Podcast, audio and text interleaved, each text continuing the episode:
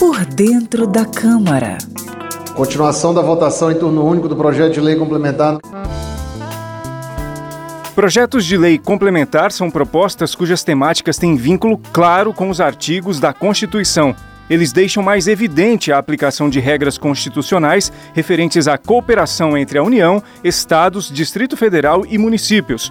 Um projeto de lei complementar pode ser apresentado por deputados, senadores, comissão da Câmara, do Senado ou do Congresso o presidente da República, Supremo Tribunal Federal, tribunais superiores, Procurador-Geral da República e os cidadãos igualmente podem apresentar esse tipo de proposta. Com exceção daqueles que se originam no Senado, os demais projetos de lei complementar começam a tramitar pela Câmara.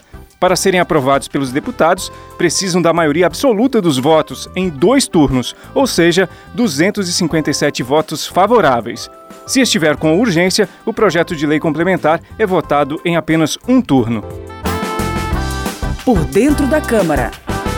Conheça a linguagem do plenário e das comissões da Câmara dos Deputados de maneira fácil e descomplicada.